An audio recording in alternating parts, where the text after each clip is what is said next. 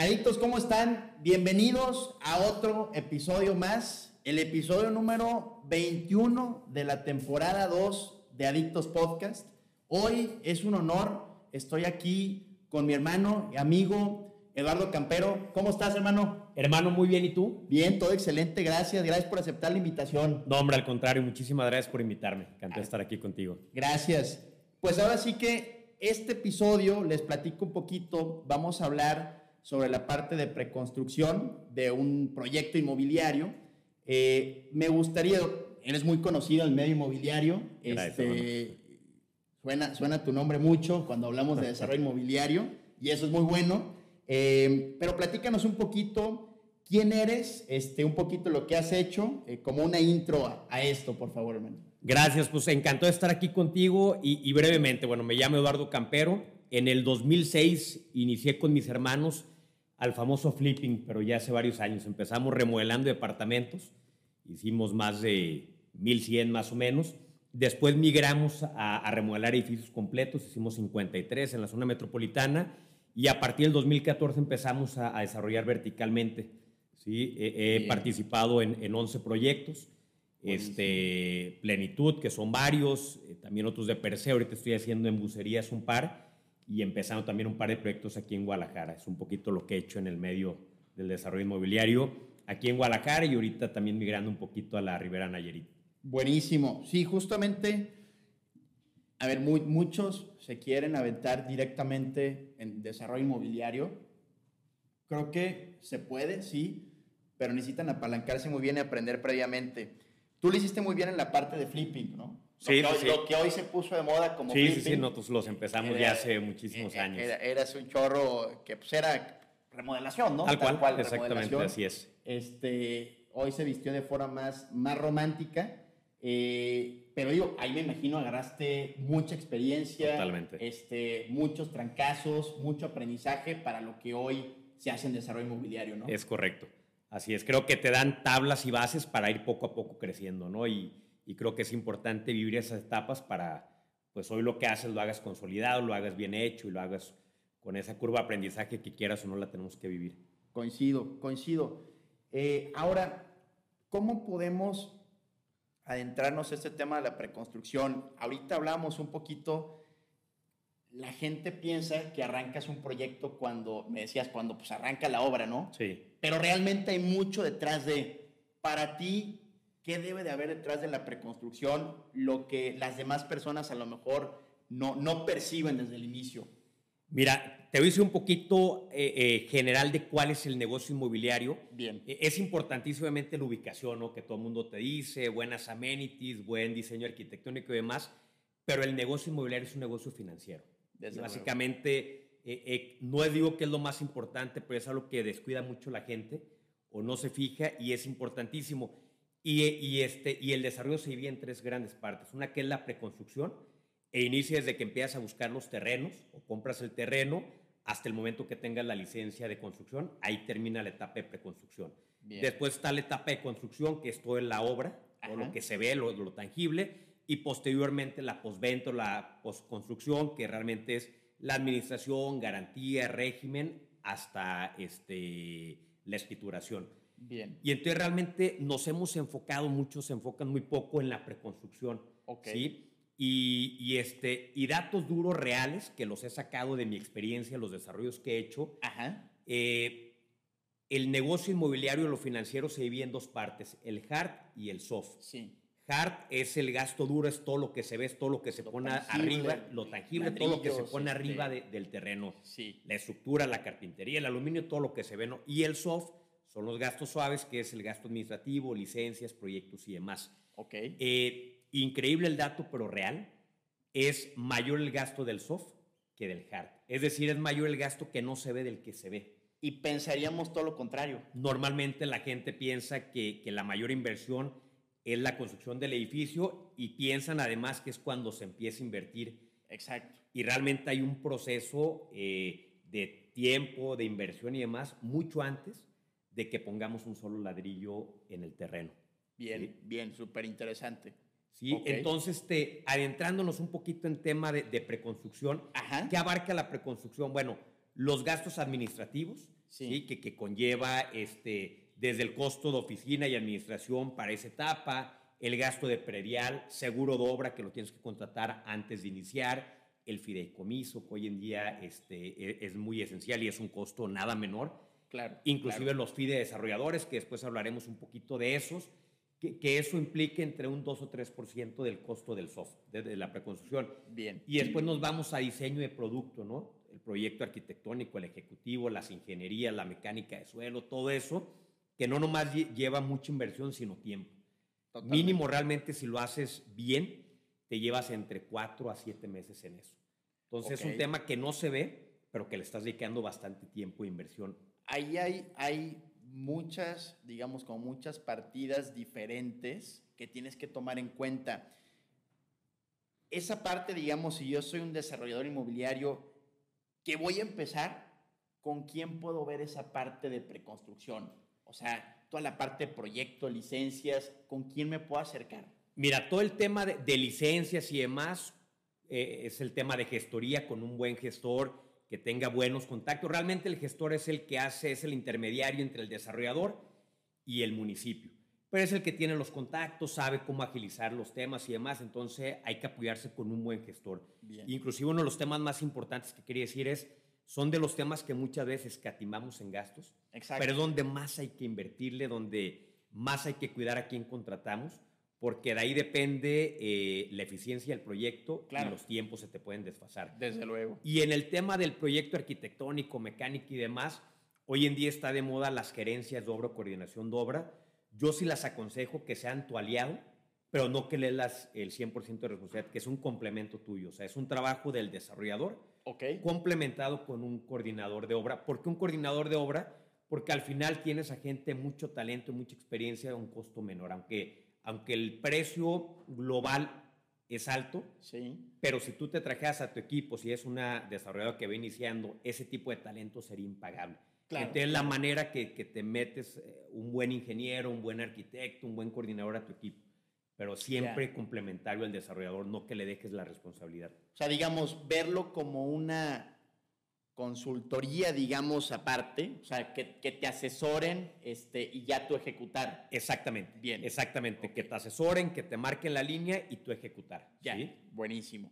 Ok. Este, y bueno, entrando un poquito más a esos temas de, de, la preconstrucción que la gente muchas veces no ve, es el tema de, de toda la, la, gestión y trámites, que te lleva bastante tiempo y el tema más importante no depende de ti Depende de obras públicas o del ayuntamiento. Exactamente. Y esos son temas que, que pues, no puedes calcular realmente los tiempos.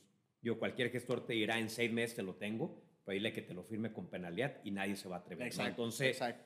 son temas que hay que meterle mucho tiempo, mucha eficiencia y, y, insisto, invertir lo necesario porque de ahí depende que arranque bien el proyecto. Desde luego. Está el tema de los permisos. Hoy en día tanto en Guadalajara y en Zapopan salió eh, eh, un uso de suelo que se llama ICUS en Guadalajara. Ajá. ICUS Max en Zapopan. Eh, el CUS es el coeficiente de uso de suelo, el, el, potencial que puedes construir arriba. Y entonces han incrementado enormemente esos usos de suelo, ¿no? el CUS, el metro cuadrado, te sale 130 pesos, redondeando números. El ICUS te sale 1.300. Entonces ya el tema de la licencia incrementó 7, 8 veces el, el, lo que anteriormente se pagaba. Y es un tema que pinta bastante, estamos hablando entre un 4 o 6% del costo de, de, la obra. Sí, nos impacta ya. Sí, impacta o sea, bastante, sí. Y ahí tienes que poner sobre la balanza qué tanto vale la pena pagar ese ICUS o el Exactamente. Max. No muchas veces porque tengas un buen uso de suelo te lo quieras acabar. Hay, hay edificios donde no te da o la zona no te da tanta absorción. Exacto. Y posiblemente no acártelo porque es un costo bastante fuerte, ¿no? Okay. E importante también va de la mano al final cuando buscas una tierra Ajá. no compras tierra, compras aire. Claro, desde Sí, luego. es de compras los el temas más importantes, así es. Exacto. Sí. Bien. Ok. Este, y bueno, siguiendo esos temas y, y así a grosso modo, pues tienes que asesorarte legalmente, laboralmente, tema de CIROC, este, todos esos también temas que, que, que rodean el tema de la construcción que no se ven, pero son costos importantes Desde luego. y es la cimentación para hacer un, un buen este, anteproyecto. ok. ¿sí? Y, y, de ahí, bueno, el marketing, pues tienes que sacar eh, en temprana etapa el brochure, toda la imagen corporativa, los render. también es un costo nada menor, más o menos entre 1, 1%, 1,5% de, de inversión. Ok, y, este, bien. y por último, el costo financiero, ¿no? Desde Hay que luego. tomarlo en cuenta. Sí, que es un Que tema es- muy interesante ese. Esa es la parte, digamos, ¿te refieres a los rendimientos que das a los inversionistas, etcétera? ¿O a, o a qué se Bueno, el referir? capital que tienes que, que este, subir al proyecto para solventar todos estos gastos, ¿no? Que puede Desde ser luego. desde inversión propia, Claro. aunque sea inversión propia, le tienes Es que que a un poner rendimiento. le tienes que poner un rendimiento. Claro. Si no, no es un negocio re- real. Es como tener un restaurante y que lo calza tú y no pones el, el costo de la renta. costo de la renta, no es un no es negocio real, pues. Sí, Puede coincido. ser, sí, pero no entonces aquí tienes que poner un costo financiero, ¿no? Bien. Y cuando no puedes tú poner ese capital, bueno, hay que dar rendimientos, hay que pagar por ese rendimiento y hay que tomar en cuenta ese gasto. ¿no? Que, que yo creo que, digo, es algo también que estamos platicando ahorita. Lo mejor que puede hacer un desarrollador, y lo ideal siempre es apalancarse. Sí, completamente. A veces las personas creen que el desarrollador mete o toda la lana o mucha la lana, y la realidad es que creo yo que el más inteligente es el que se apalanca más, porque pues tu TIR crece muchísimo. Entonces, ¿qué porcentaje crees tú que sería el ideal para que el desarrollador metiera de su lana propia? Mira, empecé con eso, es un negocio financiero. Y si nos vamos a números reales, o, o mi experiencia, este negocio da eh, entre un 15 y un 20%. Pero es un negocio a mediano largo plazo. Sí. Si se fijan, aquí en la preconstrucción nos llevamos, si es óptimo, ocho meses, un año, que es dificilísimo, y si es normal, un año y medio, dos años. Nomás en preconstrucción. Claro. Y otros dos años de construcción. Es decir, es un negocio de cuatro años. Si tú divides esa utilidad entre no, pues. cuatro, pues mejor pon tu dinero en el banco y los CETES te dan más rendimientos, ¿no? Exactamente. Entonces, es un negocio financiero que te tienes que apalancar de diferentes formas. Inversión semilla para arrancar con un inversionista cercano que le es un rendimiento fijo. Este, preventa y quizás un apalancamiento ya, ya más sofisticado, pero un porcentaje menor. Eh, la teoría dice que te tienes que apalancar mínimo con el 40%. mínimo con el 40. Mínimo con el 40. Creo yo, y mi experiencia, estoy hablando a título personal, y llevo 16 años en este medio, aunque realmente nueve años desarrollando desde abajo. Eh, si tienes experiencia, si tienes también ya un respaldo y la gente confía en ti, te puedes apalancar con un 10-15%. Y es lo óptimo, ¿no? Para que realmente la TIR te dé... eh, 10-15% de tu 10-15% dinero propio. De tu dinero propio, exactamente. Bien, sí, coincido. Del costo total de del la obra. costo total Sí, del proyecto. sí. Bien, ok, bien. Eh, ahora, hablamos ahorita un poquito de la parte del soft cost y el hard cost. ¿Qué recomendaciones puedes dar para que se pueda bajar ese soft cost, para hacerlo más eficiente? Ok, mira, en base a eso que les comentaba, eh, la preconstrucción se lleva entre un 24 a 27%. Todo te estoy hablando con números reales de proyectos que yo he hecho, hice una media. Entonces estamos hablando que es una cuarta parte de dinero Sí. que ya invertiste y no has visto un solo ladrillo en el terreno. Bien, Y, y este, entonces, y te llevas como dos años. De ese soft cost o de esa preconstrucción, ¿cuál es el mayor costo? El costo del terreno. Bien. Entonces, lo más importante es buscar un terreno que tenga buen uso de suelo. Este, no debe de pasar, digo, habrá excepciones como todo, pero de un 15% del costo total. ok. Entonces, enfócate en que tu terreno del costo total de tu plan de negocios, el terreno debe costar máximo un 15%. Máximo Lo idóneo sería un 10, 11%. bien. Ahí está gran parte. Entonces, busca un terreno eficiente con un buen uso de suelo. Al final, insisto, compra el aire, no la tierra. ¿Sí? Ok, Es- ahí, per- perdón hermano, ahí Sí. este, eso, es, eso es clave. ¿Nos puedes dar un consejo para poder negociar un buen precio de tierra? Un consejo para negociar un, un buen precio de tierra. Este, muchas veces, digo, ya hoy en día con toda la información que hay a la mano y demás, pero normalmente los dueños de los terrenos no saben de usos de suelo. Entonces, te voy a poner, decir mi experiencia de cómo llegamos a comprar edificios hace 10 años. Sí. Nosotros llegamos y decíamos, oye, te compro tu edificio, lo voy a tirar. Se está derrumbando y voy a construir una- una- un edificio nuevo. Ajá. Y ya está cayendo y demás. Y, y te lo vendían pues, con costo de, de- de- incluyendo hasta le- les contaba el costo de demolición. La y realmente lo remodelaba y los vendía. Sí. Entonces, nunca vayas a decir que, que va a ser un desarrollo inmobiliario. Lo han dicho mucho, los terrenos que se anuncian en las calles hay 100 personas atrás de ellos. Claro, desde Busca terrenos que no estén anunciados. En el mercado. Este, no digas que vas a hacer un desarrollo, digo, a menos que te quieras desarrollar y diles alguna cosa y le tengo que meter y me va a costar. Este, y la gente no sabe el potencial del aire. Claro. Sabe el potencial de la tierra. Fuera de los desarrollos inmobiliarios, pues la gente que compra un terreno o es para casa o es para poner un negocio y demás, pues busca la tierra. Desde luego. Tú busca el aire. Entonces, una recomendación, métete a visor urbano. Ahí están los planes parciales. Busca donde hay buena densidad, que es bien fácil. En los corredores este, amplios es donde tienen más verticalidad. O sea, Avenida Vallarta es donde... Busca terrenos en esa zona, Bien. que son terrenos quizás no tan caros. En cuanto a la tierra, pues tiene un potencial enorme. ¿no? El, el Claro. potencial más grande en Guadalajara es 10.9, que son en esas zonas. Entonces, pues busca terrenos donde tengan buen uso de suelo, 10.9 de CUS. de CUS. Ok. ¿sí? Buenísimo. Incluyendo el ICUS, ¿no? Quizás tendrán 2.4 de CUS y el resto es de ICUS. Insisto, volviendo al tema anterior, Trae va a costo. costar, pero en teoría cada metro construido es metro que le gana su utilidad, ¿no? En Desde teoría luego. hay que analizar cada proyecto en lo particular. Ok, perfecto, perfecto. ¿Qué más podemos hacer para, para hacer eficiente el software? Mira, yo algo que, que- que recomiendo muchísimo y en toda la etapa, es más, a todo el desarrollador es tener una administración vertical, flexible y lo más esbelta posible, ¿no? Queremos luego poner un equipo muy robusto y demás. Y yo lo recomiendo para todo tipo de negocios, ¿eh? estado en otros negocios, ten una administración lo más vertical posible y sobre todo en la preconstrucción porque los tiempos no los pueden medir. Si de por sí en la obra Sí. siempre hay atrasos normales, pero Claro. entre comillas los puedes manejar de, de tu lado, ¿no? En la preconstrucción dependes de obras públicas, dependes del CIAPA, dependes de protección civil y demás. Entonces, si tienes una administración muy robusta, tus costos te van a comer, ¿no? Tú tenías planeado cuatro meses, se te fueron 12 meses, te van a comer. Entonces, Exacto. ese es uno. La otra, y lo hago yo, es subcontrata todo. Ok. Antes este, éramos todólogos, nosotros empezamos y pusimos una fábrica de carpintería y quisimos ser Que la hacían muy, muy fregona. inmobiliario y sí, sí, crecimos mucho más y antes eh, creo que así era la mentalidad de hacer todo para eh, abaratar costos. Es reducir, exacto. Posiblemente sí, de inicio, pero si lo ves de otra percepción, si tú subcontratas, este, divide riesgos. Claro. ¿no? O sea, le compartes el riesgo a la, a la coordinación de obra, a la gestoría. Digo, nadie va a asumir el riesgo del desarrollo del dueño, pero al final buenas empresas se ponen la camiseta.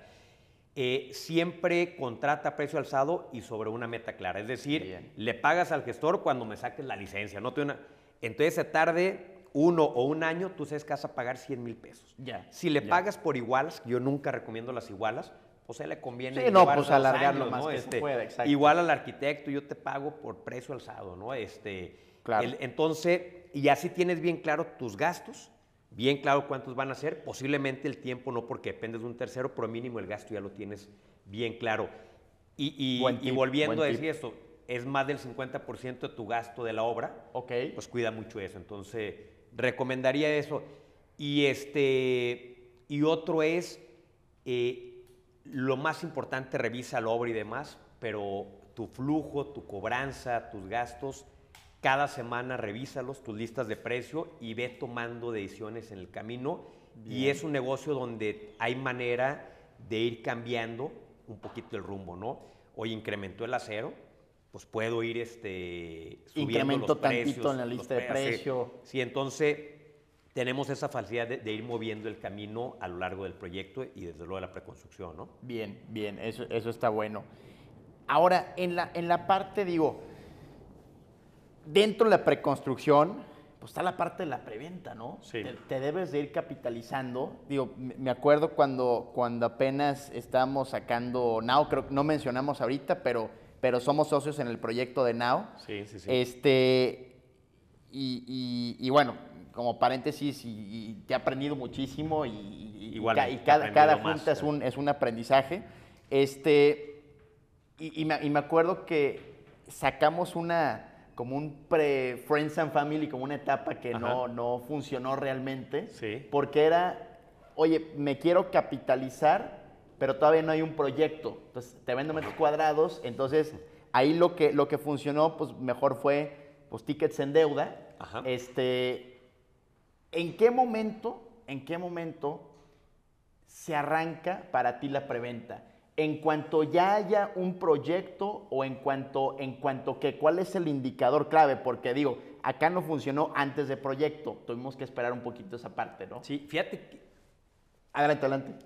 yo creo que depende mucho del desarrollador. Sí. Cuando ya tienes un prestigio, un respaldo, edificios que pueden ir a ver y que están entregados con calidad y que puedes hablar inclusive con los inquilinos, se hablan bien, creo que puedes vender y lo hacen los grandes desarrolladores desde que tienes casi casi el anteproyecto y como bien dices, van a ser departamentos entre 60 y 75 metros, firmamos el contrato de 65 y si hay más grandes o más chicos, ajustamos el precio una vez que estén.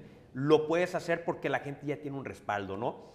Cuando vas arrancando es imposible eso, ¿no? Entonces, sí tienes que apalancarte y, y- y recurrir a financiamiento para que le puedan meter y realmente puedas arrancar venta cuando tengas ya un anteproyecto prácticamente autorizado por obras públicas en lo económico. En lo económico, es decir, sí con alguien de obras públicas, pero, pero no por ventanilla, por así decirlo, que el gestor, un buen gestor, te lo puede hacer y que ya tengas una lista de precio real y un proyecto ya con imágenes, con brochure y demás, es lo idóneo de arrancar un- una preventa, ¿no? Entonces, a veces no tienes el capital para llegar a eso, pues busca la manera de capitalizar e- ese, ese monto. De hecho, ahí un tema que también quiero recomendar es no te apalanques más de lo necesario casi casi mensual. Coincido, Sí, pasa mucho y pues, no sé, eh, por tus relaciones y demás, que te digan, te pongo 10 pesos ahorita y realmente necesitas uno. Claro, Mi recomendación es, quizás firma un contrato de que te asegura que los 10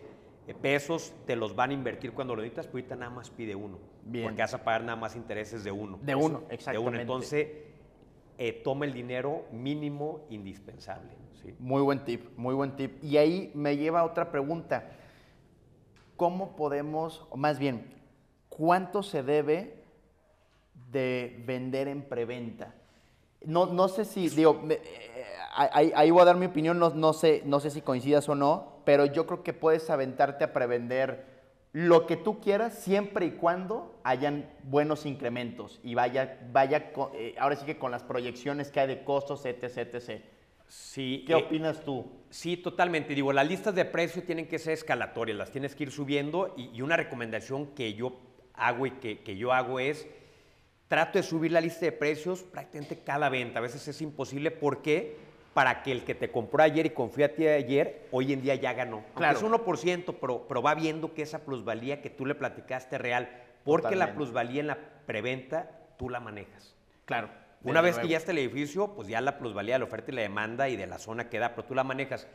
Este, es bien importante este tema de, de- de cuánto prevender, porque pues están los dos temas, ¿no? Si prevendo mucho, me capitalizo, pero dejo dinero sobre la mesa. Así es. Y hay el riesgo donde, acuérdate, cuando tú prevendes, vendes a precio alzado, pero no has contratado la obra. Entonces tienes el tope de tu ingreso, pero no el tope de tu gasto. Entonces Sí. hay un riesgo enorme que no te salga el negocio. Exacto. Y hay incrementos de, de varilla, de cristales y demás, y se te va la obra carísima. Entonces, yo recomiendo que en preventa Families and Friends, lista 01, no pases del 20-25%. 20, 25. Pero ese 20-25% con incremento desde el- la casi primer venta, ¿no? Ok, Sí, que más o menos eh, en ese 20-25% debes de incrementar entre un 4 a un 8%, ¿no? Bien, ok, Sí. bien, muy buen tip, muy buen tip. Ahora, para ir, para ir cerrando, este, ¿qué recomendaciones generales? Eh, digo, no, no- no sé si te falta también por decir algo, pero, pero digo, un- un- que nos des a lo mejor un par de consejos generales para las personas que van empezando como desarrolladores y que tienen a lo mejor, ahorita a lo mejor son asesores inmobiliarios, a lo mejor Ajá. han vendido alguna propiedad, pero no tienen toda la experiencia eh, y a lo mejor no, sienten- no se sienten seguros para, para arrancar en esto, tienen como ese miedo. Sí. ¿Qué recomendación nos puedes dar? Eh, mira, yo recomendaría empezar poco a poco. Nosotros empezamos remodelando un departamento y nosotros mismos casi, casi pintando y cambiando el piso. Después, oh, también las circunstancias nos dieron crecimiento, pero empezar poco a poco. No te quedas comer el mundo en el primer día. Este, ve agarrando experiencia, asóciate con gente de más experiencia. Inclusive yo una recomendación que les haría, eh, este, para que tengas, pues que la gente confíe en ti es, asóciate con alguien que ya tenga experiencia y tenga nombre, pues. Claro, claro. Vas a, obviamente, compartir las utilidades y compartir los ingresos, pero también compartir el riesgo este, y demás. Entonces, Desde busca a luego. alguien que ya tenga, que tenga experiencia, ¿no? Muy buen Este, tip. al final él ya, ya pasó la curva de aprendizaje. Claro, Te la vas vale. a ahorrar entre comillas. Entonces, pues, asóciate, busca alguien que, que- que ya tenga ese respaldo. Este, y algo que quisiera mencionar mucho, volviendo un poquito al tema de preconstrucción, es equivócate las veces que sean necesarias en papel, en Sí, planos, sí. cambia el proyecto si es necesario y no cuando esté en construcción. Claro. Entonces, sí enfócate, dedícale casi casi más tiempo al tema del diseño y preconstrucción, al de la obra. El de la obra al final hay constructores que, que hay muy buenos y que te pueden construir con calidad y con una buena supervisión lo puedes llevar a cabo. Para hacer un, un proyecto eficiente no es tan fácil. Entonces, no escatimes en contratar un buen arquitecto. Y un buen arquitecto es bien, es bien diferente el proyecto arquitectónico que el ejecutivo. El arquitectónico es el creativo, el que hace El cosas, el romántico. El ejecutivo es el que hace los planos, que su nombre lo dice, que, que se van a ejecutar. Es el más importante. Al proyecto, si tienes buen gusto, puedes hacer un proyecto bastante estético y de gusto común, pero normalmente no van de la mano los arquitectos. Es muy raro que un arquitecto haga el arquitectónico y el ejecutivo eficiente. Ok. ¿Por qué? Porque el arquitectónico te dice, échate un cantilever, o sea, un volado de 15 metros, pero ¿cuánto te va a ¿Cuánto costar? te va a costar? Exacto. El ejecutivo tiene experiencia en construcción y demás, y hace que sea eficiente todo el curso de ingenierías, que es lo Bien. más... Que el, que el curso de ingeniería es cruzar la estructura con, ingen- Claro. con, la, con hidrosanitario, eléctrico, voz y datos, y que todo vaya armónico. Y ahí es donde eficientas muchos costos. Ok. Este, busca un excelente calculista. Hoy estuve en una junta con un calculista y me decía, este, a ver, hay calculistas y habemos diseños, eh, diseñadores de, de estructuras. Y los Ok. buenos son los diseñadores de estructuras. Y me decía, porque pues, tú obviamente pelas el precio como todo, no es parte de ser desarrollador. Desde luego. Me decía, bueno, pues hay es- eh, calculistas que te van a cobrar una tercera parte, pero ¿qué van a hacer? Calcularte la losa de abajo, Ajá. que es la que más carga, Sí. y replicarla hasta la losa 11, ¿no? Y te termina en un día y te cobra dos pesos. Un buen calculista, cada nivel van bajando las cargas y entonces cada nivel tiene que calcular y eso lleva 10 veces más de trabajo. Bueno, Claro, pues claro. cobrar. Inviértelo en buen calculista, en buen, en buen arquitecto y métete tú en hacer, se llaman ratos de eficiencia, hacer eficiente tu proyecto.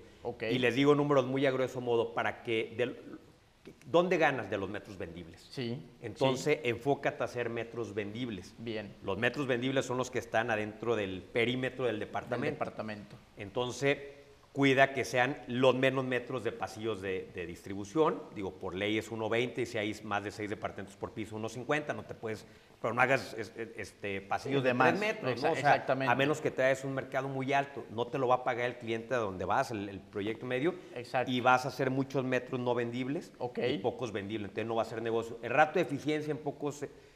palabras es de todos los metros que vas a construir, incluyendo los sótanos, Ajá. tienes que estar arriba del 56 al 60%, Incluyendo sótano. incluyendo sótanos. Bien. Si no incluye sótanos, 75% y por pasillo, por nivel donde no hay áreas comunes, entre el 88 y 92%. Ok.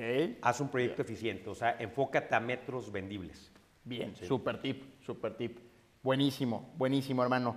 Este, pues ahora sí que, digo, creo que, creo que amerita eh, y que nos platique también las personas una parte 2, una parte este, 2. Con mucho gusto, si me invitas, hermano, yo encantado. Claro, Gracias. claro, claro. No, ahora sí que mucho valor, mucho valor y, y- y reitero, la verdad, traes mucha, mucha experiencia y no muchos la comparten, no muchos se atreven a compartirlo, entonces eso, eso vale oro y, y te agradezco mucho. No, al contrario, creo que, que en este mundo hay que compartir. Este, yo tuve el privilegio de, tener a mi hermano mayor, que le aprendí prácticamente todo lo que sé, y él fue muy bondadoso en, en- en pasarme todo y, ser un poquito mi, mi coach. Y, y si yo puedo apoyar a alguien o dar lo poquito que sé, para eso estamos, ¿no? O sea, para compartir lo poco que sabemos. Buenísimo, hermano, buenísimo. Pues muchas gracias por, por, por haber venido aquí y, y, pues ojalá no, nos veamos en un próximo episodio. Seguro que sí, hermano, un placer y te agradezco de nuevo mucho la invitación. Al contrario, gracias Adictos por estar en este episodio y nos vemos en el siguiente. Saludos. Saludos.